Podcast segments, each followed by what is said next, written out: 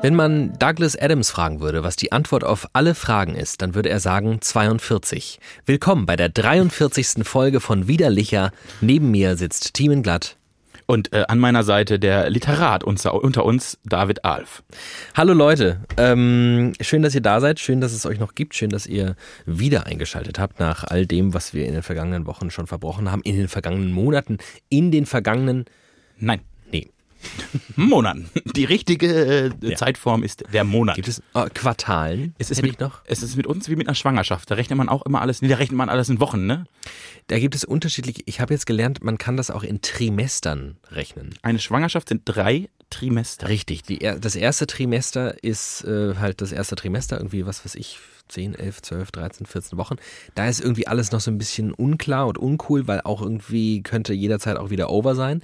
Das zweite Sem Trimester, sorry, ist das, wo die Frauen es geil finden, schwanger zu sein. Und das dritte Trimester ist, wo es ihnen so richtig krass auf den Sack geht. Mit so einer fetten Kugel, man kommt nicht mehr von A nach B, ohne komplett zerstört zu sein.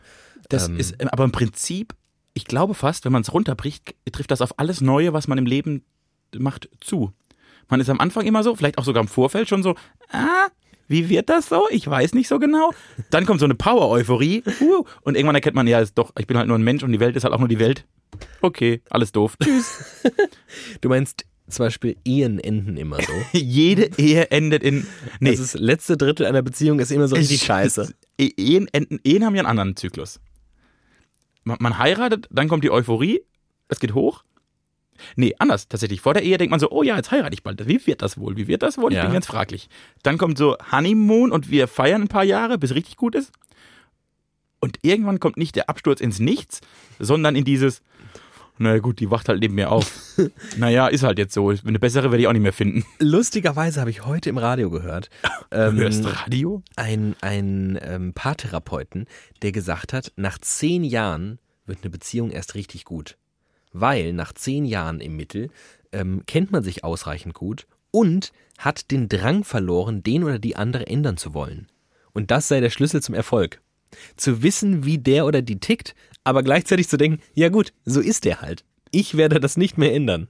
Und dann wird eine Beziehung geil.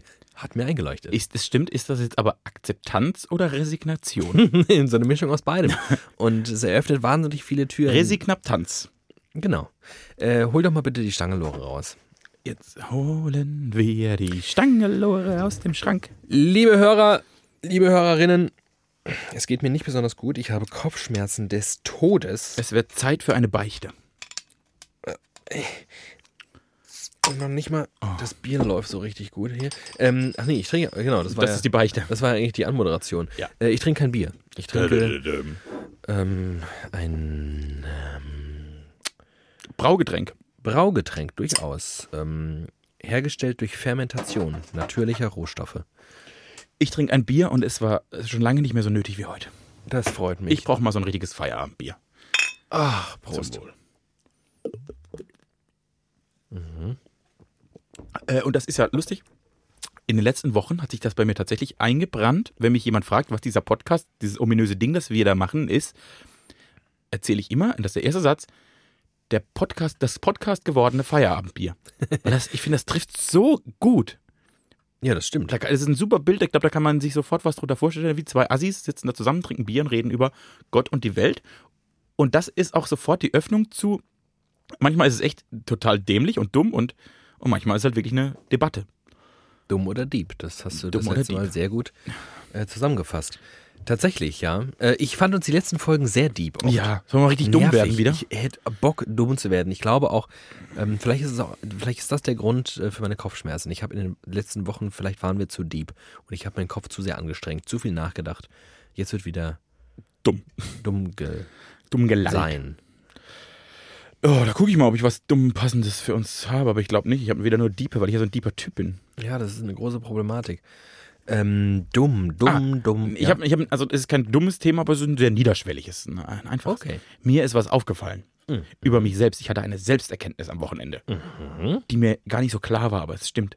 Ich habe eine Obsession, die ich noch nie als solche formuliert habe. Und Okay, zwar- noch eine. Ja, noch eine. Neue, die kennst du auch nicht an mir, glaube Ach ich. was. Pass mal auf. Ich liebe Preisverleihungen. Ich gucke unfassbar gerne sämtliche Preisverleihungen im Fernsehen an. Oder alle, auf jeden Kanälen, die gehen. Äh, und zwar habe ich am Samstag den Grimme-Preis. Nachts um 12 Uhr auf 3 Sat wurde dann Zusam Zusammenschnitt gezeigt. Moderiert von Dunja Hayali. Und ich mag Dunja Hayali. Ich habe selten eine schlechtere Moderation gesehen. Die, haben mich- die ging mir richtig auf den Sack. Die hat sich ständig versprochen, wusste nicht so richtig, wer vor ihr steht. War Das ist natürlich auch Gala-Moderation wahrscheinlich einfach was anderes, als sie sonst so. Ja, Ähm. und genau, und sie wollte das, glaube ich, auf so eine frische, bisschen auch frech, wie sie, also, und auch sehr direkt und mal nur eine. eine also, Annegret Kramp-Karrenbauer kommt als Laudatorin auf die Bühne. Mhm. Und die erste Frage war: Darf ich sie Frau AKK nennen?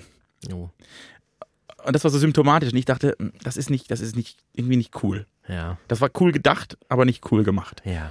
Das ist mir da aufgefallen, aber darum ging es gar nicht. Und trotz dieser mittelguten Moderation, der sehr guten Moderatorin Dunja Hayali, habe ich gedacht, ich liebe Preisverleihungen. Ich freue mich. Ich, ich finde es immer faszinierend, weil Preisverleihungen sind ja auf der einen Seite immer ein Schaufenster sehr guter Arbeiten auf irgendeinem Metier. Ja, In dem Genre, in dem ich unterwegs bin, Film, Fernsehen, Musik, wie auch immer, bla, Kultur im weitesten Sinne, äh, sind das ja auch oft dann Schaufenster von Dingen, die mich eigentlich alle interessieren. mhm.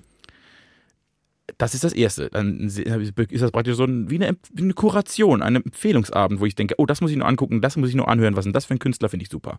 Punkt eins. Punkt zwei, äh, bin ich, glaube ich, auch ein Typ, der gerne rankt. Ich stehe auf Rankings. Ich, ich, ich mag das. Ich, deshalb mag ich auch Sport. Ich finde es cool, wenn jemand gewinnt. Und Punkt drei, die Freude im Gesicht der Menschen, die gewinnen.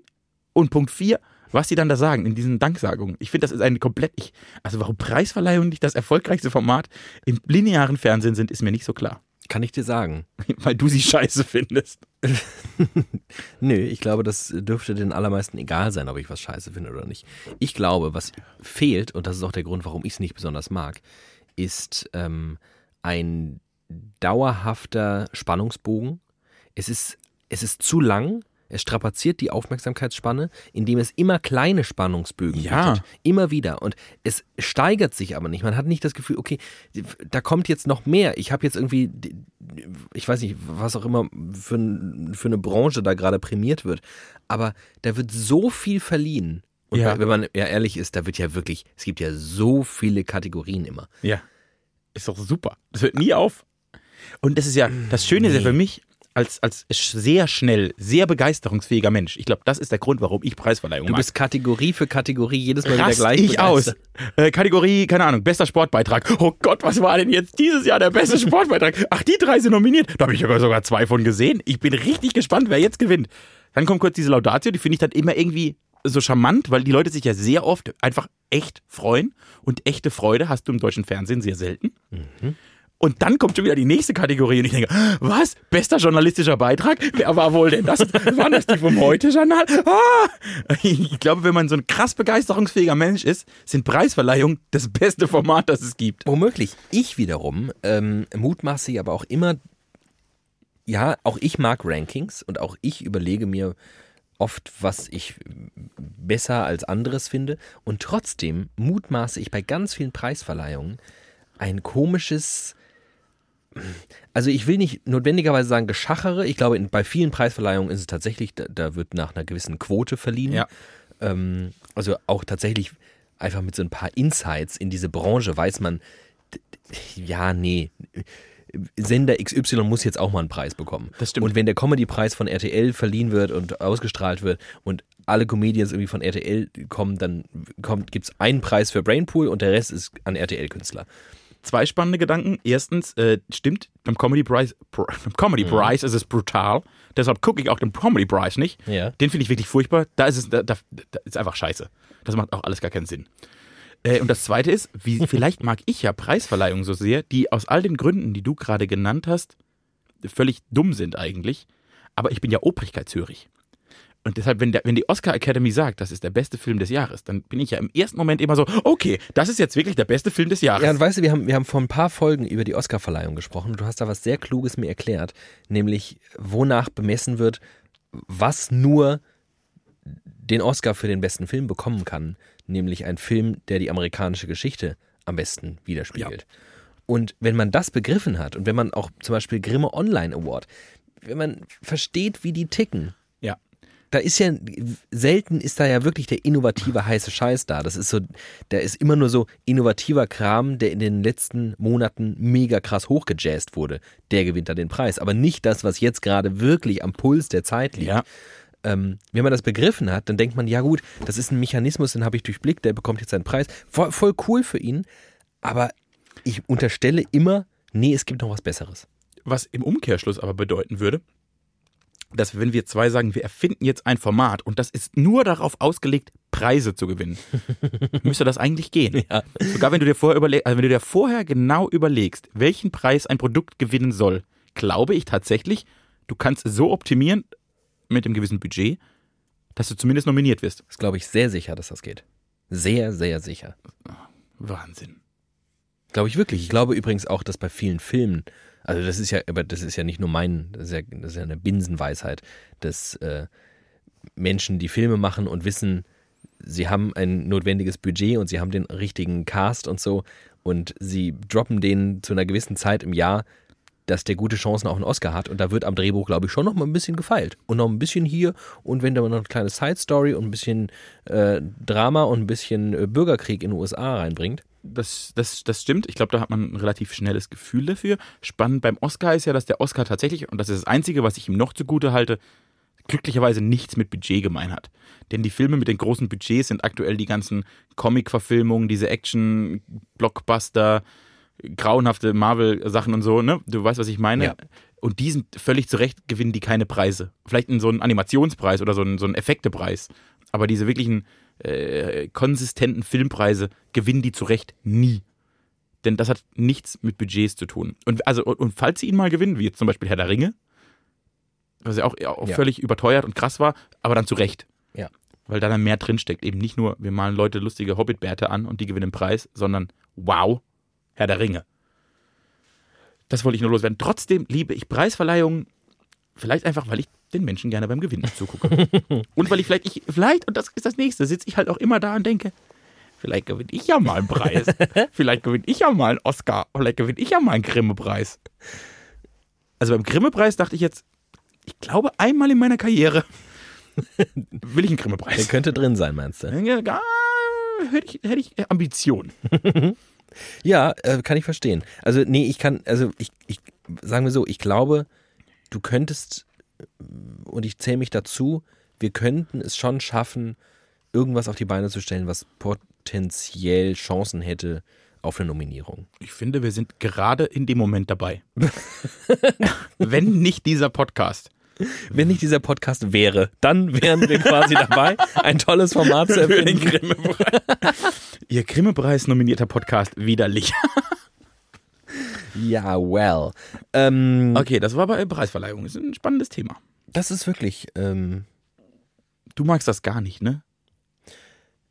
ach nö, kann ich nicht sagen, mich interessiert das nicht so. Ich, also ich würde nie, ich würde halt nie stundenlang vor etwas sitzen, was dann immer wieder so redundant und immer der gleiche, der gleiche Ablauf. Dann, ich, also ich bin da halt schnell gelangweilt, ne? Und wenn dann, dann werden auch meistens ja noch die fünf oder vier oder drei Nominierten gezeigt und dann wird noch ein Ausschnitt von deren Arbeit gezeigt und so und das ist dann so absehbar und dann verliere ich, verliere ich die Lust. Ich Ich, hab habe in- noch nie, glaube ich, in meinem ganzen Leben eine Preisverleihung zu Ende gesehen. Boah. Ich meine, wie viele Leute, die, die äh, tatsächlich eingeladen sind bei diesen Verleihungen und da im Publikum sitzen, sagen, dass Preisverleihung das Schlimmste ist, was man ihnen überhaupt nur antun kann, weil du vier Stunden da sitzt, weil du immer nett aussehen musst, weil du nicht auf Ja. Klo gehen darfst, nichts zu essen hast, nichts zu trinken hast und dich vier Stunden lang freuen sollst. Wobei ich jetzt aus eigener Erfahrung sagen kann, ich dürfte niemals für den Grimme-Preis nominiert werden, weil ich würde es emotional nicht überstehen. Die Preisverleihung. Da würde ich dran zugrunde gehen. Man müsste dich vorher ein bisschen sedieren. Wir müssen mir wirklich intravenös Ethanol an, einflößen, damit ich da wirklich, Sauerstoffzellen. damit ich wirklich entspannt da sitzen könnte. Denn also, selbst wenn ich in der Grundschule für einen Malwettbewerb nominiert war, bin ich schon aus dem Häuschen. Was du zum Glück nie warst. Nein, das stimmt. Denn ich würde jetzt gerne mein iPhone einfach aufmachen, aber ich habe ja neuerdings diese äh, Face-ID. Funktioniert nur halb gut, muss ich sagen. Ähm, so, ich habe es aufgemacht und mir ist ein Thema in die Hände gefallen. Apropos Preisverleihung. Ein Mann, der auch schon sehr viele Preis, äh, Preise bekommen hat, ist der Mann, über den ich jetzt sprechen möchte. Endlich reden wir über mich. Ich lief. Oder, nee, ich muss noch eine kurze Geschichte. Für euch, liebe kleine Litschis da draußen, muss ich kurz eine kleine Anekdote aus dem Leben des Thiemenglatt und mir erzählen. Wir waren vergangene Woche nach der Aufzeichnung beim Sarden. Ja. Beim Sardinia. Beim Sardinia, Wie der, wie der Deutsche Wie der sagt. gemeine Deutsche sagt. Äh, Wir waren beim Sarden und Da haben gibt es dort nämlich nur Sardellen. sehr lecker gegessen und ähm, als wir uns dann da hinsetzten, kam der grummelige Sarde, äh, seines Zeichens der Kellner, und zündete eine Kerze an. Und Timon sagte so ganz einfach so en passant, ach, endlich ein bisschen Romantik. Und der Kellner guckt ihn an und schüttelt den Kopf und sagt, nein, keine Romantik. Er war so irritiert von dieser Vorstellung, dass zwei Männer an einem, und es war wirklich so, so, ein, so ein Zweiertisch, ein ganz kleiner wie bei, Tisch. Wie bei Susi und Strolch. Dann macht er da das Kerzenlicht an und so. Und der war so irritiert davon und hielt es so für unmöglich. Du hast ihm angesehen, das existiert in seiner Lebenswirklichkeit nicht, dass zwischen zwei Männern Romantik durch einen Kerzenschein hergestellt werden kann. Das war echt geil. Das war, also das war noch nicht mal, man kann es noch nicht mal irgendwie ähm, Schwulenfeindlichkeit oder sowas nennen. Das, für den gibt es keine Schwule. Ja. Insgesamt in seiner Welt, das existiert nicht. Das geht doch nicht, das sind doch zwei Männer. Da, stimmt doch der Anschluss nicht. Ich habe jetzt leider wieder vergessen, äh, wie ich überhaupt darauf kam, aber ich Du hast ein Thema aus dem iPhone gezogen. Ja, genau. Ich, wie auch immer ich jetzt diese Anekdote aber aus dem Hut zog. Da möchte ich kurz noch ergänzen, ich kann den Mann aber sowieso nicht so ernst nehmen, denn er hatte eine Homer Simpson Krawatte.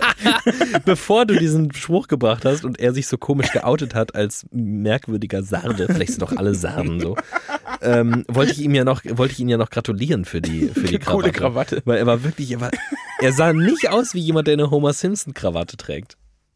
Ja, war funny. Also, ich, ähm, es war auf jeden Fall schon vor der letzten Sendung. Ich habe es einfach nur vergessen zu erzählen. Ähm, ich lief durch die Stadt. Es war ein richtig schöner Samstag, richtig sonnig. Und genau so lief ich da durch. Und auf einmal kommt mir ein Mann entgegen. Mhm. Im T-Shirt, einer, einer Stoffhose und äh, einer Sonnenbrille von Ray-Ban. Und ich schaue mir seine Gesichtszüge an und denke so, ach, der hat so richtige, der hat so richtig anglosächsische Gesichtszüge. Ich habe ihm einfach angesehen, also ich meinte ihm ansehen zu können, dass er aus Großbritannien kommt. Ja. Und ich gucke ihn so an, seine Mundpartie vor allem. Und ähm, er kommt mir näher, er kommt mir näher und ich denke so, hä? Hä? Das ist doch, hä? Das ist doch hier, äh, hier der, äh, äh. und ich lief immer weiter auf ihn zu und auf einmal streift, also wir, ne, wir waren dann auf derselben Höhe, er ging an mir vorbei, ich guckte durch seine, an der Seite, durch seine Sonnenbrille auf seine Augen und erkannte, wer da gerade an mir vorbeigelaufen ist. Er kommt nicht aus Großbritannien, aber aus den USA, an mir vorbeigelaufen, Samstag vor zwei Wochen, Kiefer Sutherland. No way. Kiefer Sutherland ist an mir vorbeigelaufen. Und ich so komplett irritiert. Stellt sich raus, er hatte tatsächlich übrigens eine Preisverleihung am nächsten Tag. Er hat äh, bei den Lea Awards abgeräumt, Guck mal. ähm, die in Frankfurt verliehen wurden. Ähm, Kiefer Sutherland, ein Mann, der ja Des Volkes. ich brauchte erstmal, ich brauchte erstmal eine Zeit lang um mir den Namen, weil sein Ja. Gesicht, ne, jeder, wenn ihr den jetzt googelt, ihr kennt den. Ja. Aber der Name Kiefer Sutherland, übrigens der Sohn von Donald Sutherland, dem Ja. viel größeren Schauspieler noch, Ja. ähm, der war mir erstmal entfallen. Und dann dachte ich aber, wie viele Stunden meines Lebens ich schon Jack Bauer beim Versuch zugeschaut habe, die Welt zu retten. Jack Bauer ist nämlich sein äh, geilster Charakter, wie ich finde, in der Serie 24. Ja. Kiefer Sutherland ist an mir vorbeigelaufen. Das ist wirklich Das war klasse. Das ist crazy. Wow. An mir ist nur letzte Woche bei Formsaden ein Mann vorbeigelaufen, der niesen musste. Und ich habe Gesundheit gesagt und wir haben beide gesehen, wie irritiert er war, als wir Gesundheit gesagt, als ich Gesundheit gesagt habe. Ja, was war, wie ging der Satz los? Bei Formsaden? Wir waren wir, auf dem Weg zum Sarden. Wir beide waren auf dem Weg zum sardischen. Sarden. Ah, ja, ich, ich habe äh, Zeitlich, zeitlich vorm ich hatte, Sarden. ich hatte kurz, ja, hatte kurz das Gefühl, ich hätte einen Sch äh, Schlaganfall Nein, und würde kein Deutsch mehr verstehen.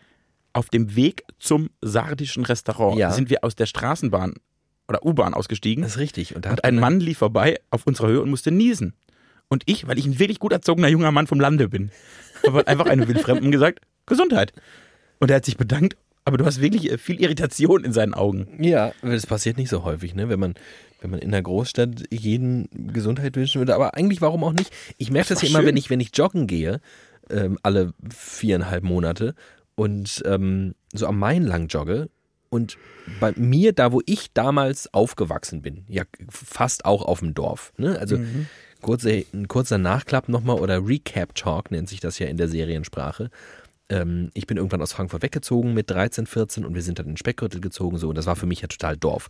Und dort war es üblich, wenn man im Wald joggen war, dass man sich gegrüßt hat, wenn man sich so gesehen hat. So am Main, das macht keiner. Am Anfang habe ich das immer noch gemacht, weil ich dachte, das ist doch cool. Dann müsstest du doch Hitlergruß durch die Gegend laufen, weil so viele Leute da sind, wenn du allen winken würdest. Ja, na, nur den Jogger natürlich. So. Das ist ja, das ist ja Sportrassismus. Man grüßt ja immer nur diejenigen, die denselben Sport ausüben wie du. Wenn ich zum Beispiel Rennrad fahre, grüße ich auch nur Rennradfahrer. Ich habe schon, ich überlege schon immer, wenn mir ein Mountainbiker entgegenkommt, ob ich den jetzt grüße. Ich mache es trotzdem. Disclaimer, ich mache es trotzdem. Fühle mich nicht ganz so gut dabei, wie wenn ich einen Rennradfahrer oder auch Rennradfahrerin, passiert nur seltener, treffe. Äh, spannend ist. Äh, Warum gibt es eigentlich keine Rennradfahrerinnen? Also, sie gibt es, aber warum fahren, warum ist Radfahren so ein Männersport, wo doch eigentlich Radfahren so eine Tätigkeit ist, die wirklich alle machen? es gibt schon Rennradfahrerinnen. Die gibt's, habe ich ja gerade gesagt. Aber wenn du auf deutschen Straßen unterwegs bist, als Rennradfahrer oder als Autofahrer, 90, mindestens 90 Prozent sind Männer. Was ist das? Wir springen gerade sehr mit den Themen, aber why Ja, warum nicht? Aber ich verstehe, ich we- weiß ich nicht. Ich bin noch geistig dabei, dass man. Es ist spannend, wenn du Rennradfahrer bist, grüßt du Rennradfahrer. Weil man jogge, sich, grüße ich Jogger. Jogger. weil du dich implizit bei allem, was du tust, immer einer Community zuordnest. Als Mensch. Das ist äh, total faszinierend. Wenn ich Bier trinke, grüße ich Biertrinker. Ähm, ja, äh, das ist heute die, die dummen Ausgabe. Wir finden leider keine Antworten. Ähm, ich weiß es nicht. Was ist das? Keine Ahnung. Menschen sind Menschen, Community-Denken und ich glaube, das Menschen ist, äh, ist. Ja, genau. Der Mensch, also ich glaube, es, die Grundintention eines Menschen ist, ich möchte dazugehören. Weiß ich nicht. Glaube ich Ich schon. möchte nicht dazugehören. Doch, möchtest du. Schon mal zu mir. Äh, ich habe letzte Woche eine Erfahrung gemacht, die wirklich neu war in meinem Leben. Ui. Und zwar hatte ich ein Publikumsgespräch. Ja. Äh, Ein Publikumsgespräch ist so, dass Menschen, die irgendwie ein Format, eine Sendung, einen Sender, whatever machen, ab und zu mal sagen, okay, wir treffen jetzt mal Leute, die unsere potenzielle oder auch echte Zielgruppe sind. Also Menschen, die wirklich dieses Produkt konsumieren, das Medienschaffende herstellen. Und dann dürfen die mal sagen, ich gucke euch nicht, weil, ich gucke euch, weil, ich finde das scheiße, ich finde das scheiße, bla bla bla bla bla. Und dann habe ich mich gefragt, sollen wir mal ein widerlicher Publikumsgespräch machen? Das wäre richtig cool. Die dürfen immer hinsetzen und sagen, also, also ich finde das gut, ich würde nur Teamen austauschen. Ich finde, glaube ich, David mit einem anderen Typen wäre ein richtig guter Podcast. Aber, okay. Aber wäre das dann nur für uns? Würden wir das Backstage machen oder würden die Menschen ihre Ergebnisse, ihre Erkenntnisse teilen hier? Öffentlich. Nee, wir würden daraus lernen. Wir würden daraus nur lernen, ne? Ja. Wir könnten dann aber immer so sagen, wie wir im Publikumsgespräch gelernt haben, wollen ja alle nur dumme Gags. Deshalb jetzt 15 dumme Gags am Stück. Kommt eine Frau beim Arzt. Ich, so ganz schnell kann ich. Es ist heute die große dumme Ausgabe. Ich kann jetzt nicht 15 Das heißt- Gags raushauen. Das hast du am Anfang auch gefordert, Was? dass es eine dumme Ausgabe wird. Ja, genau. Ich, ich, ich, ich bin ja Ich nur. bin zu dumm für, für Gags. Ich bin ja nur. Ach doch, ich habe einen guten Witz. Oh, jetzt bin ich gehört. gespannt. Oh, wie ging der nochmal? Oh Gott, sind wir heute Ach grauenhaft. nee, fuck, den habe ich in einem anderen Podcast gehört. Das wäre jetzt zu peinlich. Das wär Wenn ich peinlich. jetzt, das wäre wirklich schlimm. Wenn ich jetzt den Witz erzählen würde und Leute würden, das ginge nicht. Ich glaube, ich kenne Ähm.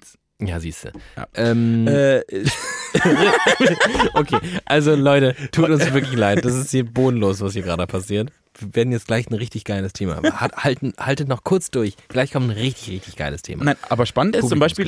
Publikumsgespräch. Wir bleiben dabei. Spannend ist zu sehen, wie schlecht Menschen, die was herstellen, ihr Publikum einschätzen können. Also ich glaube, jeder Mensch, der so ein Publikumsgespräch macht, geht danach raus und ist komplett erschüttert, weil man die Menschheit in ihrer Genialität, Absurdität und äh, Individualität niemals so greifen kann, wenn man an ein Produkt denkt. Was mich im Umkehrschluss zu der These bringt, ich glaube, man sollte einfach Produkte machen, von denen man selbst begeistert ist, weil man dann am ehesten Leute begeistern kann. Das ist auch, ähm, ja, das glaube ich allerdings auch. Mir hat mal ganz am Anfang, als ich mit Radio angefangen habe, hat man mir den Tipp gegeben, ich solle mir beim, beim Moderieren, beim Sprechen immer die eine Person vorstellen, der ich das gerade erzähle. Ja. Die Person muss gar nicht real sein. Also ich kann mir meinen Wunschhörer, meine Wunschhörerin vorstellen. Die ist wahnsinnig klug, die lacht über alle meine Witze. Also das könnte, könnte das alles sein. Die könnte, könnte auch sein, die lacht eher nicht und ist wahnsinnig ernst. Das wäre was vielleicht für eher Nachrichtensprecher oder was auch immer. Jedenfalls ähm, finde ich, das birgt halt eine gewisse Gefahr, weil du dann versuchst, dieser Person zu gefallen und dann aber feststellst, Menschen im Kollektiv und vor allem alle zusammen sind ganz anders. Vor allem dann, und das ist ja jetzt mal ein bisschen äh, Seelenoffenbarung, wenn du selbst ein bisschen anders bist. Also ich zum Beispiel mit meinem ganzen mm, Konsumverhalten, wie ich so lebe, was ich so mache, ich glaube nicht, dass ich so wirklich durchschnittlich bin. Wenn man, also ich lebe schon ein komisches Leben. Ich moderiere in einer Frühsendung, ich ähm, verdiene mit Sicherheit auch irgendwie mehr Geld als der Schnitt. Ich habe keine Kinder, lebe urban. Ich bin interessiert an, an Kultur auf, in einem Ausmaß, das sich andere Leute, glaube ich, allein zeitlich gar nicht leisten Mhm. könnten. Ähm, ich bin jung genug, um mich um Sport eigentlich nicht richtig bemühen zu müssen, weil ich mache ihn ein paar Mal aus Gag, aber ich muss ihn nicht machen, um meinen Körper in Schuss zu halten. All das sind so Sachen, die, ich glaube, die Lebenswirklichkeit von den allermeisten Deutschen, um jetzt einfach mal so unsere Reichweite äh, zu rubrizieren, Mit als diesem Podcast. Die, die Deutschen, ist, die, die ist eine ganz andere als meine. Ja. Und äh, spannend ist, wenn du damit konfrontiert wirst. Ja. Das macht so ein Publikumsgespräch. Es zeigt dir einfach, dass es ganz viele andere Individuen gibt, die einfach einen ganz anderen Leben, eine andere Lebenswirklichkeit haben. Äh, und das ist so, das, das äh, zermürbt dich auch ein bisschen in dem Moment. Äh, jetzt habe ich nur einen Faden verloren. Und dann, und schlecht. dann, ja, weil, ich glaube, der, der Vorteil muss einfach sein, oder die, die, die einzige Erfolgsschlüssel muss sein, du musst etwas machen, Genau. das du halt einfach cool findest, wo dann nämlich, weil das ist vielleicht auch das, was dich an Preisverleihungen ähm, begeistert, ist Freude bei den Menschen zu sehen. Und ich glaube, egal, unabhängig von der Zeit, die ich für irgendwas aufwende, unabhängig von meinem Gehalt, unabhängig von meinen Interessen, wenn Menschen das Gefühl haben, das, was da gerade passiert, macht jemand mit Leidenschaft und mit Lust daran Ja. und es gefällt mir auch auf eine Art und Weise, beflügelt das viel mehr, etwas zu schauen, was vielleicht auch, ich glaube, man könnte Sachen, man könnte Leute erreichen, die jetzt vorher nicht gesagt hätten, ich höre gerne zwei Leuten wöchentlich dabei zu, wie sie ein Bier trinken und über Quatsch reden. Ähm, Aber weil wir das mit so einer Begeisterung tun. Ja, und äh, viele Radiosender in Deutschland denken, man muss einfach nur die Begeisterung faken und schon hat man ganz viele Hörer. Dummerweise funktioniert's. Dummerweise, gerade sind wieder MA-Zahlen rausgekommen. Äh, das ist diese berühmte Media-Analyse, das sind die halbjährlichen Quoten fürs Radio. Und äh, stellt sich raus, dieses ganze schlimme Format Radio, das wir so hassen, dieses ganze, hey Leute, ihr seid wieder da bei eurem Rockradio. ähm, dieses alles, wo du einfach den ganzen Tag nur kotzen möchtest, wenn du das Ja. hörst. Es funktioniert so geil, weil offensichtlich Menschen anders sind als ich mir meinen Wunschhörer zusammenschuster. Aber äh, das ist, ich, nee, ich glaube andersrum, also das, das stimmt, das funktioniert. Was ich jetzt in dem Publikumsgespräch gelernt habe, und das wird mir immer wieder klar, Radio ist reine Berieselung. Also das, ich nehme das, das, ich, das ist nämlich nicht so, so dezidiert wahr wie andere Produkte. Und deshalb muss da, glaube ich, jemand sogar ein bisschen übertrieben begeistert sein und auch ein bisschen drüber, dass ich das überhaupt wahrnehme als Begeisterung. und ehrlicherweise, ich glaube, 90 Prozent aller Radiohörer hören Radio aufgrund der Musik und nur Ja, ja, auf jeden wegen der Musik. Und da muss da zwischendurch blot- blitzt da jemand auf und der ist vielleicht ganz lustig und übertrieben, aber ist mir egal. Wenn die Musik gut ist, kann er machen, was er will. Äh, und das ist so, glaube ich, warum bei Radio das funktioniert. Spannend ist, wenn ein Bild dazu kommt, weil dann kannst du Begeisterung wesentlich schwieriger faken. Da musst du entweder ein sehr guter Schauspieler sein, der kann das vielleicht, äh, oder du bist halt wirklich begeistert. Und ich glaube, da funktionieren die Spiegelneuronen der Menschen noch einigermaßen gut, dass die in der Lage sind zu erkennen, okay, der ist jetzt wirklich begeistert und dann freue ich mich mit. Das ist zum Beispiel das, Er- das Erfolgsprodukt von Harald Lesch. Ja, Also ich finde ja, ich bin ja wirklich die, die naturwissenschaftlichste Pfeife, die in diesem Land rumläuft. Mir ist das scheißegal. Also pff, ist mir alles Bums. Der macht das mit so einer Begeisterung, dass ich halt fasziniert bin, wie der Dinge erzählt. Der könnte mir alles erzählen. Der könnte auch morgen über Theologie reden, fände ich auch spannend. Wobei ich Theologie nicht so spannend finde. Äh, und das ist äh, total interessant. Weshalb, glaube ich, jedes Produkt in der Medienwelt mit einer Persönlichkeit steht und fällt. Aber die Persönlichkeiten stellt sich ja auch raus, wenn man sich YouTube anschaut. Ich weiß nicht, wie viele unserer Hörer und Hörerinnen. Auch alle gefaked. Ja, eben. Darauf will ich hinaus. Wenn man, ich weiß nicht, ob ihr da mal unterwegs wart, ob ihr euch mal die Leute angeschaut habt, die momentan so ab 500.000 Abonnenten aufwärts Kanäle haben bei YouTube. Und das funktioniert ja nur über Personalities. Ne? Das wird alles erzählt anhand von einem Kopf, der irgendwie durch sein Leben und seine Lebenswirklichkeit, seine vermeintliche führt und die ganzen Teenies total darauf abgehen. Wir als noch anders medial sozialisierte, irgendwie mit Fernsehen und Filmen und professionellen Moderatorinnen, Moderatoren, Schauspielern, gucken da drauf und denken, was ist das denn für eine Fake-Scheiße? Das ist ja alles kompletter Müll. Du meinst nichts von dem, was du da sagst. Und man sieht es dir an, man hört es dir an, alles an dir ist fake. Mhm. Und es funktioniert wie Sau. Es funktioniert so gut. Ich will jetzt keine Namen nennen. Ich würde jetzt wirklich eigentlich gerne euch so ein paar Kanäle nennen, wo ich sage, guckt euch die mal an. Guckt euch mal diesen Kanal mit 1,5 Millionen Abonnenten an. Diese scheiß Videos, diese scheiß Inhalte von seelenverwahrlosten Kackkrüppeln, die einfach nur Scheiße von sich geben, um Scheiße zu verkaufen. Und nichts davon meinen. Und alles funktioniert. Es hat unfassbar viele Klicks.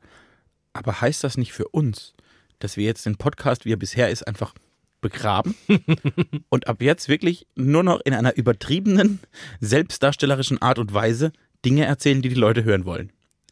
Wir sollten mal so eine komplette Folge so machen. Wir sollten so Die eine, Formatradio-Folge. Wir sollten mal die große Formatfolge machen. Ich, es ist ja, ja genau, es, ist ja, es hört ja nicht bei Radio auf. Ne? Es sind ja auch Fernsehsendungen und äh, GZSZ ist am Ende auch ein sehr, sehr erfolgreiches Ja. Fernsehformat. Das ist für sich genommen, du guckst das an und denkst, was für ein ultimativer Müll. Ja.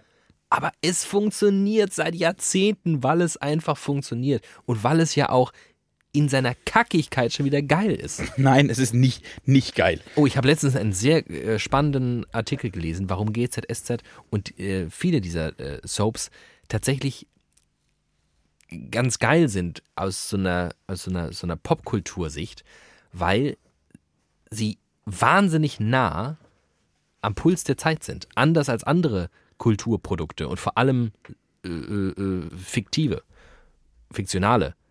Weil sie halt so wahnsinnig viel produzieren müssen, sind ja immer ne, also äh, was jetzt gerade geschrieben wird an Drehbuch, findet in zwei Wochen bei RTL statt. Ist ein Spiegel der Zeit. Genau, es ist ein totaler Spiegel der Zeit, wo andere fiktionale Elemente brauchen ein Jahr für oder zwei, Ja. da bockt das auch keinen mehr.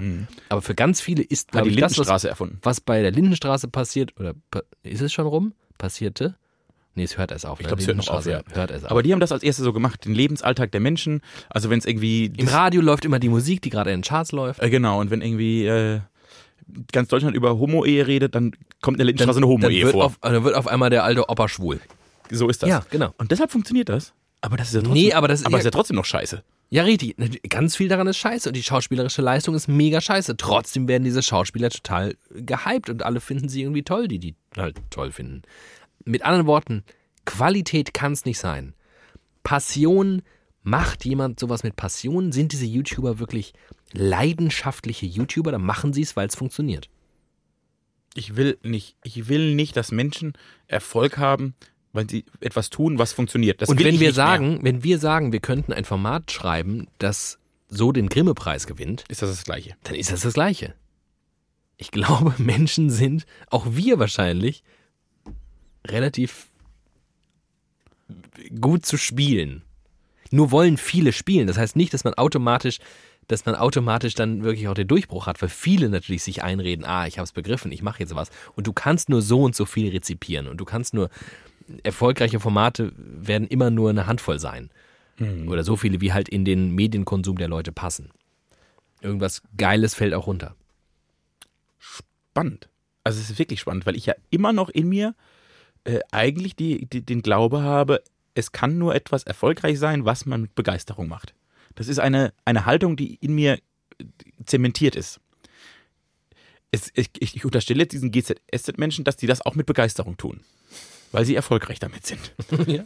Und ich glaube, wir würden uns, wir könnten ein Format entwickeln mit dem Ziel, wir gewinnen damit den Grimme-Preis. Wir würden es aber nur so weit bringen, wenn wir das auch mit Begeisterung tun.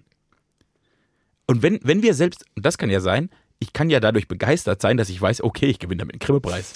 Also das, ich glaube, was wir jetzt haben, ist praktisch, die Begeisterung muss aus uns herauskommen, weil wir Fan von unserem Podcast sind. Und das, wir finden es geil, dass wir so sein können, wie wir sind. Und, und das genießen wir. Wenn jetzt aber das, das Ziel ein ganz anderes ist, ist ja die Begeisterungsfähigkeit, kommt ja auch aus. Du bist ja durch ganz andere Gründe begeistert. Vielleicht ist es auch das. Ja. Die sind begeistert, dass sie in GZSZ mitspielen und machen dann halt alles, weil sie begeistert sind, dass sie jetzt Fame haben. Und YouTuber halt auch. Die sind geil, dass jetzt im YouTube. Da machen sie das, alles. ist, das ist jetzt so zu rezeptartig, finde ich. Ja, könnte man meinen, aber irgendwie.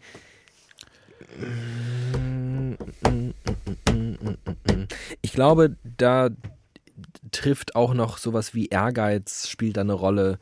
Ähm, Narzissmus, dieser unbedingte Wille nach Selbstvermarktung. Ja, das haben wir ja auch. Natürlich, aber ist das gleichzusetzen mit Leidenschaft? Kann ich wirklich sagen, die sind da wirklich, was der Amerikaner passionate about nennen würde?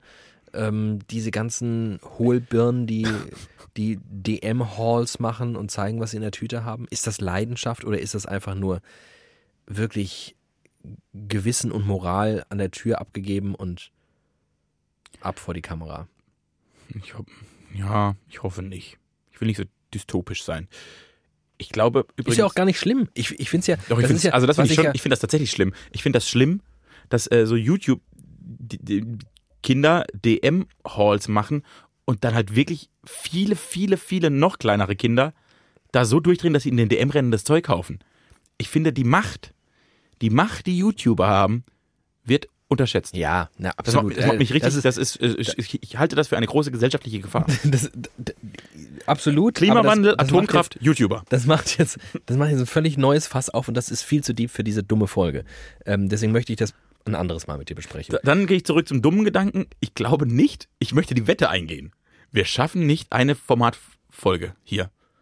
Das Level zu halten, das können wir gar nicht. Locker. Ist halt Vorbereitung. Deswegen haben diese ganzen Sendo Sender ja auch Redaktion und wir nicht. Aber das Schlimme ist ja, das Schlimme ist ja die Ansprechhaltung. Ich müsste ja, ich, also ich kann es leisten, im Formatradio eine Ansprechhaltung an den Tag zu legen, die dahin passt. Ja. Das Schlimme ist nicht, ich glaube, ich kann das nicht mit dir leisten, weil ja du mein Ansprechpartner gerade bist und ich ja auch dir gefallen möchte und ich ja auch weiß, können- ich, ich weiß ja auch, wie ich dir gefallen kann. Ich mache dann den obersten Knopf ein bisschen auf, dann bist du wieder ganz glücklich. Wenn du meine Brusthärchen siehst, wird alles gut. Ich dachte jetzt unten rum den obersten Knopf. Das hätte mich glücklicher Ja, gemacht. dann, da siehst du doch auch meine Brusthaare. Ich verstehe das Problem nicht. äh, ja, Ja. Äh, ja. Äh, Ja, ja. Ich, das ist, äh, ja, aber fände ich einen lustigen Versuch. Wie lange halten wir durch, Formatradio zu machen? Ja. Müssen wir mal. Machen wir äh, nach dem, was wir vergangene Folge angekündigt haben. Und nämlich wir erst voll lange. 50 Jahre widerlicher. Denn äh, Formatradio bedeutet, glaube ich, eine gewisse Vorbereitung. Du musst es ja schaffen, immer in der Kürze liegt die Würze. Wir müssen viel Musik spielen, vor allem gemeinfreie, weil diese andere dürfen wir nicht benutzen. Es wird eine ganz schlimme Ja, Folge. halt, halt. So habe ich es auch nicht gemeint. Dann schaffen wir es. Wenn wir Musik spielen dürfen, wird's easy. Ich dachte, wir reden eine Stunde so. Wow. Das halte ich für unmöglich. Das, ja, das widerspricht, Hallo, auch, hey. das widerspricht ja auch jedem, jeder Formatregel eigentlich. Mir geht's ja auch nur um die Ansprechhaltung des Formatradios. Das würden wir nicht eine Stunde schaffen. Das glaube ich nicht. Ich glaube, in unserer allerersten Folge, die aller, allererste widerlicher Folge, da haben wir, glaube ich, die Anmoderation, die ersten drei Minuten haben wir, glaube ich, in so einem, in so einem Radioslang. Genau. Und dann fängt einer an und sagt, du bist so ein Vollidiot, wieso redest du so? Ja, wahrscheinlich. ähm, Spannend. es ist Zeit für eine liebgewonnene Rubrik. Moment. Ich so. möchte intervenieren. Wir haben jetzt gerade angekündigt, dass äh, bald 50 Jahre widerlicher stattfindet. Ja, das ist richtig. Und ich finde, wir sollten kurz den Werbeblock noch einschieben. Mhm. Also, am 29. Mai 2019 präsentieren Widerlicher, das sind David Alf und Team Glatt, Ihnen, euch und uns etwas, was wir alle noch nie erlebt haben, aber schon immer wollten. Und zwar der erste Live-Podcast von Widerlicher. Kommt nach Plittersdorf, nahe Rastatt, in eine kleine Gemeinde voll Innigkeit und Einigkeit, voll Liebe und Harmonie und viel Alkohol. Am 29. Mai im Jockeystübel Plittersdorf. Euer Teamen Glatt und David Alf. Das war der Werbeblock. Guck mal, so kurz können wir es. Ähm, äh, jetzt kommt die große Rubrik, die liebgewonnene Rubrik namens Urlaubsanekdoten. Jede Woche ein neuer Jingle. Die produziere ich immer die ganze Woche. Sitze ich zu Hause mit so einem kleinen Casio und produziere uns die Jingles für die Urlaubsanekdoten. Oh, ich bin dran. Du bist dran. Ich habe keine.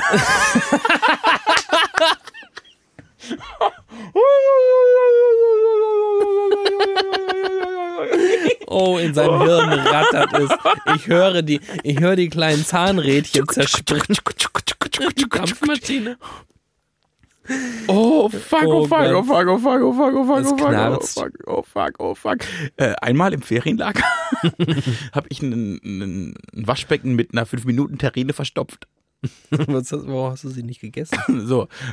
Da, war ich elf, elf oder zwölf Jahre alt und wir waren mittags in der Stadt und durften einkaufen gehen. Und weil ich dumm bin und weil es billig war, habe ich hab eine 5-Minuten-Terrine gekauft. Und dann stand die da so im Zimmer. Und dann äh, dachte ich, dann esse ich die halt abends.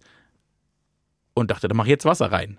Und habe einfach das warme Wasser, weil ich dachte, das wäre heiß genug, weil mir ist ja sehr heiß, wenn ich meine Hand drunter halte, Ja. aus dem Waschbecken in die 5-Minuten-Terrine gemacht. Und dann festgestellt, nee, es reicht nicht, dass die Nudeln nicht mehr fest sind. Oh. Und habe dann so einen Löffel probiert, fast gekotzt und habe sie weggeschüttet.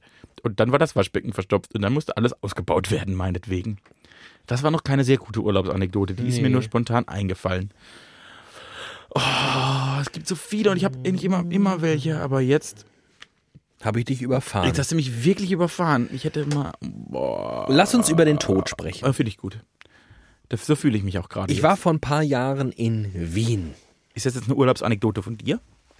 Ja, äh, genau. Es ist so eine kleine, ist eine kleine, die Anmoderation ist eine kleine Urlaubsanekdote, damit jetzt hier die Litschis nicht aus dem Fenster fallen vor lauter Schock, dass es diese Folge keine richtige Urlaubsanekdote Ich denke noch drüber nach. Ich werde es, glaube ich, nachliefern. Ich war vor ein paar Jahren in Wien. Und Wien hat einen großen Friedhof. Einen sehr, sehr großen der Zentralfriedhof. Er ist riesengroß. Er hat Bushaltestellen auf dem Friedhof. Du fährst also mit dem Bus in den Friedhof hinein. Und du hast dann mehrere, also absurd. Ich glaube, es ist der 18er. Und Kennst du, die, kennst du das? was? In Wien äh, heißt, wenn jemand stirbt, der hat den 18er genommen. Der Bus zum Friedhof. Weil der Bus zum Friedhof die 18 ist. Ich Oh glaube, es ist die Gott. 18. Ich möchte mich bei der Zahl nicht festlegen. Es könnte auch die 48 also, sein. Aber entweder die 18 fährt nach Istanbul oder, oder, auf dem dem Zentralfriedhof. Zentralfriedhof in Wien. Ja. Ähm, da liegt dann Falco und mit, Mozart. mit Falco habe ich auch ein Foto tatsächlich mit seinem Grab zumindest. Wie ich mit sehr, sehr angestrengt nach unten gerissenen Mundwinkeln neben dem Grab von Falco stehe. In jedem Fall, die eigentliche Anekdote, die ich dazu erzählen möchte, ist, dass ich im ähm, Fortgang dieses Besuchs in Wien einem Freund davon erzählte, hier, wir waren gestern übrigens auf dem Friedhof. Und er meinte so, finde ich irgendwie komisch, dass ein Friedhof zu einer touristischen Attraktion wird. Und tatsächlich ist der Friedhof in Wien eine touristische Attraktion, weil es ist eine totale Sehenswürdigkeit. Man fährt dahin, weil es ist irgendwie komplett crazy, wie riesig der alleine ist. Und in der Tat auch ganz schön. Also ich, ich finde den auch ganz schön da. Ich finde es auch ganz schön da. Ja. Ähm, und ich habe da viel drüber nachgedacht. In seinem Fall ist es auch so, dass er im, im nächsten Verwandtenkreis äh, schon irgendwie Erfahrungen mit Tod gemacht hat, die ich nicht gemacht habe. Und dann dachte ich immer, ja, vielleicht reagiert man da dann nochmal anders auf sowas. Ähm, habe jetzt heute gelesen, dass eben jener Friedhof einen kleinen Merchandise-Shop gestartet hat. Und man kann dort Lego kaufen. Und zwar kannst du dort ein in Lego gefasstes Krematorium kaufen. Du Toll. kannst dein eigenes Krematorium in der Mini-Version in Lego bauen. Zu kaufen im äh, Zentralfriedhofsshop in Wien. Und jetzt geht natürlich die große Diskussion im Internet los. Ist das okay oder ist das gar nicht okay? Weil, wo kommen wir denn da hin, wenn wir jetzt schon hier unseren Kindern und die bauen jetzt im Lego ihr Krematorium? Da kommen auch so Flammen raus. so kleine rote. Okay, das ist crazy. Ja. Ich finde es ja mega geil. Oh, das sind aber ganz viele Ebenen, die du jetzt gerade aufgemacht Ja. hast. Ich werde mal versuchen, alle abzufrühstücken. Okay. Punkt eins: Kann ein Friedhof eine Touristenattraktion sein? Von mir ein klares Ja.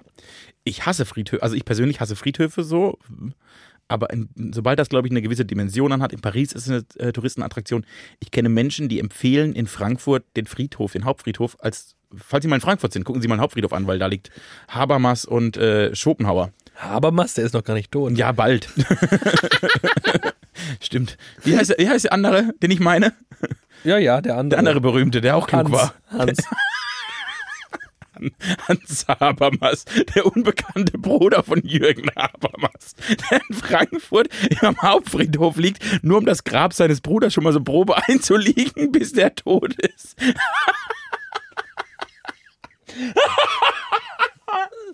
Hans Habermas. Richtig gut. Hork Adorno.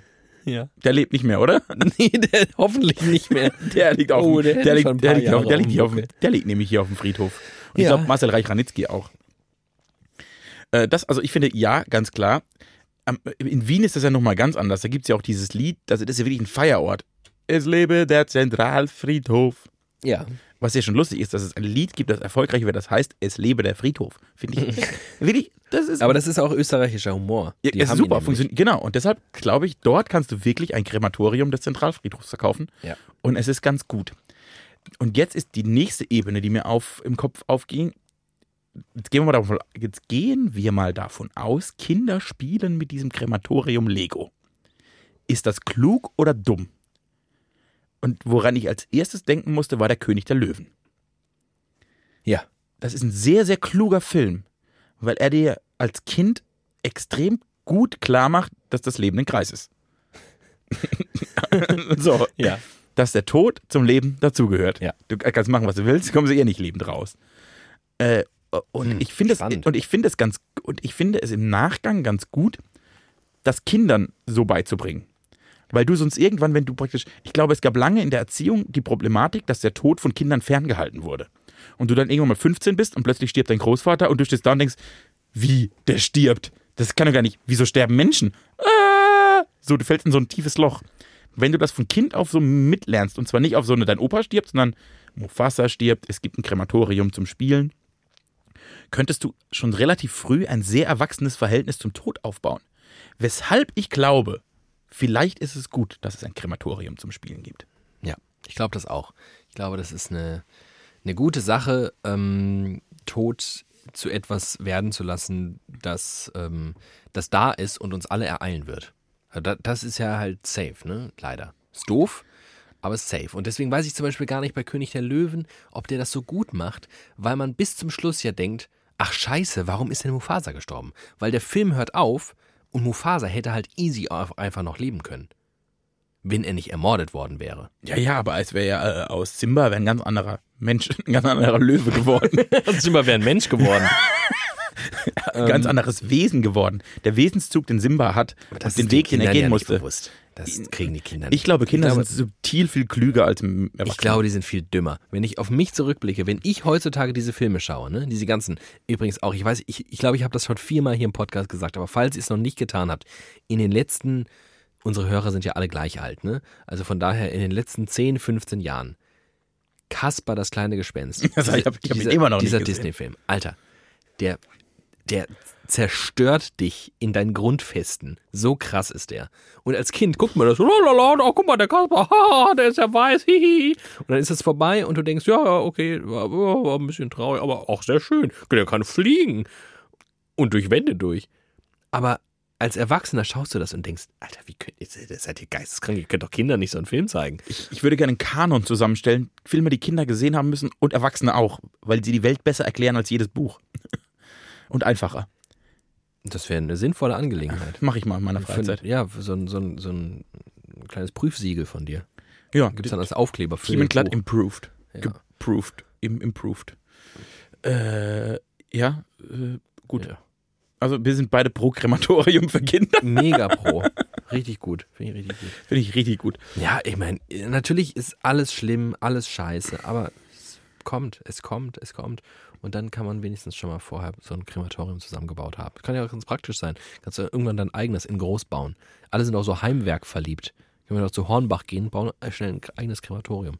Ich habe es früher schon mal bei Lego gemacht, heißt es dann. ja, kenne ich, kenne ich, habe ich schon bei Lego gebaut. Und dann wird der Opa zu Hause, wenn er tot ist, ins Krematorium vom Enkel geschoben, das er mal im Garten aufgebaut hat. Und dann ist das wie bei dir und deiner 5-Minuten-Terrine. Da wird es nicht heiß genug und dann wird dann Klo runtergespült, dann ist verstopft alles und dann. Legst ihn halt so Hans Habermas. ich habe eine Urlaubsanekdote. Zum Glück. Ich habe die ganze Zeit drüber nachgedacht. Puh, ich schwitze aber auch hier. Ich mein, In meiner Überleitungsgeschichte, bis du eine Urlaubsanekdote hast. Ich möchte äh, erzählen, ich war mit 18 und 19 mit einer Männerfreundeskreisgruppe, weil man zum ersten Mal weg durfte, weil die erst ein Auto hatten und so, Ja. waren wir zwei Sommer oder drei sogar in, am Bodensee auf der österreichischen Seite in Bregenz zelten. Ja. Und haben uns, also da gibt es wirklich, da gibt es eine Million Anekdoten, da haben wir uns wirklich permanent daneben, ne? 18, fährst zum ersten Mal weg, ohne Eltern, nur mit Freunden, ganz viel Bier, ganz viel Steaks und keine Köpfe. Und ich überlege gerade, welche Anekdote die beste ist. Und ich äh, beginne damit, dass ein Freund von mir, wir haben dann, ne, man steht immer, geht da zum Bodensee baden und sagt, okay, wir sind zehn Jungs, wir machen jetzt Wetttauchen. Wer am längsten unter Wasser bleiben kann. Und ein Freund von mir hat dann gesagt, ja, ich äh, kann aber nicht auf der Stelle tauchen. wir so, halt die Fresse. Hä? So, hä? Natürlich kann, nein, ich kann nicht auf der Stelle tauchen. Ja, ja, machen wir jetzt, Wetttauchen. Alle untergetaucht, erst nach wirklich, nach einer halben Sekunde wieder hoch. Ich hab gesagt, ich kann nicht auf der Stelle tauchen, das geht nicht. Ich kann das nicht. Okay. Was müssen wir jetzt tun, dass es kann? Er muss dabei schwimmen. Okay, neue Runde, du darfst schwimmen. Alle wieder unter Wasser. Minute, anderthalb, die ersten kommen hoch. Irgendwann sind alle über Wasser, außer der Typ. Eine halbe Minute später kommt wirklich einen halben Kilometer mitten im Bodensee einer hoch. Ich habe gesagt, ich kann tauchen, wenn ich unter Wasser bin. Das war sehr lustig. Das ist es nicht so lustig, wenn man den Menschen nicht kennt, stelle ich gerade fest. Nee, und ich verstehe es auch immer noch nicht. Was da Der kann, einfach auf der, der kann einfach auf der Stelle nicht tauchen. Was ist dein fucking Problem? Das macht mich richtig aggressiv. Wenn du das jetzt hörst, warum kannst du denn nicht auf der Stelle tauchen? Bist du Er bescheuert? hört auf keinen Fall diesen Podcast. Bin ich mir sehr sicher. Äh, der war da, ich, der, der war ein bisschen komisch einfach. Wir sind auch am, wir sind auch an einem Zeltplatz angekommen und haben so aufgebaut und der Bodensee war Luftlinie 200 Meter weg. Und er und ein Freund haben gesagt, wir gucken mal nach, wir gucken uns mal den Bodensee an. Wir waren hier noch nie. Wir gucken mal, wie der Bodensee aussieht. Wir waren noch nie am Bodensee. Nach einer halben Stunde kommen sie zurück und waren so ganz zerknirscht. Ganz traurig waren sie. Und haben gesagt, "Also, was ist denn los? Ja, irgendwie haben wir uns den größer vorgestellt. Und ich stand so und dachte, den Bodensee? Habt ihr euch, der ist rie, also ihr geisteskrank? Wieso habt ihr euch denn den Bodensee größer? Das kann ja nicht sein. Ja, nee, das war jetzt nur so, eigentlich, eigentlich war es so ein kleiner Fluss. Hä? Ja, äh, ja, wir führen euch da mal hin. Und dann sind wir mit ihnen gelaufen und kamen in einem Gewässer raus. Der Bregenz. Ein kleiner Bach, ein Zufluss zum Bodensee. Und sie haben gedacht, das wäre der Bodensee. Das war auch sehr lustig. Du hast sehr komische Freunde. Ja, äh, wir waren mit äh, drei Autos dort. Eines davon war ein Charan. Und der Charan war der einzige, da hat noch keiner Navi gehabt. Schon sehr lange her. War der einzige, das einzige Auto, ein großer Bus, Charan mit, mit, mit der Landkarte. Der ist vorangefahren. Und alle anderen sind diesem Auto hinterhergefahren. Äh, werte Kollegen, die nicht wussten, wie der Bodensee aussieht, sind immer diesem Charan hinterhergefahren. Problem war, irgendwann auf der Heimfahrt haben sie sich für den falschen Charan, Charan entschieden und sind Richtung Norddeutschland gefahren. Und rufen dann so an, hä, wo seid ihr? Wir sind hier auf dem Rastplatz rausgefahren, aber ihr seid gar nicht da. Ja, wir sind schon zu Hause. Ach so, wir nicht. Weil sie dem falschen Ah. Charan hinterhergefahren sind. Das waren Urlaubsanekdoten. Die waren auch nur irgendwie nicht so gut. Es gibt Geschichten im Leben, da muss man dabei gewesen sein. Ach ja, ja, aber wahrscheinlich ist das so. Ich fand es trotzdem sehr schön, dass du noch eine ausgegraben hast. Ich habe mich echt angestrengt. Wir haben alles gegeben. Ich habe noch was, glaube ich. Ja?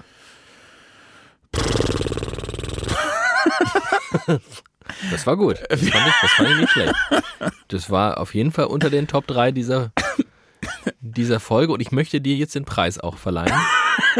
Nachdem du so gerne Preisverleihungen verfolgst, möchte ich dir den Preis, den Top 3 Moment, den besten Moment dieser Sendung verleihen für das eben ähm, Aufeinanderpressen der Lippen und Luft. Ich glaube, dieser blasen. Podcast ist wie Sex in einer Ehe. Ah, spannend. Manchmal macht's man halt, macht man es einfach, auch wenn es nicht befriedigt. Und Sagen ab und zu Unverheiratete. Aber und, und ab und zu hast du so ein Highlight, Mhm. weil der Papi ein bisschen besoffen ist und Mama vorher einen guten Film geguckt hat. Und dann gehen sie ins Bett. Und dann passieren Dinge, die zwischen Himmel und Erde nicht benannt werden, werden wollen. Und auch solche Folgen haben wir. Und da wird auch danach nicht mehr drüber gesprochen. nee, dann schlafen sie auch Rücken an Rücken, weil sie sich diese Nacht nicht mehr angucken können. Das ist jetzt eher so der Sex, der so. Ja, danach steht man auch wieder auf und äh, isst ein Butterbrot, ne? Wir haben es jetzt halt gemacht, weil es steht im Ehevertrag. So, Genau. So war das jetzt. Dienstag ist halt nun mal. Wobei ist ja gar nicht. Äh, wir, könnten, wir könnten ja auch mal wieder auf Montag wechseln. Aber wir haben Dienstag, den 9.4. Es ist 18.59 Uhr.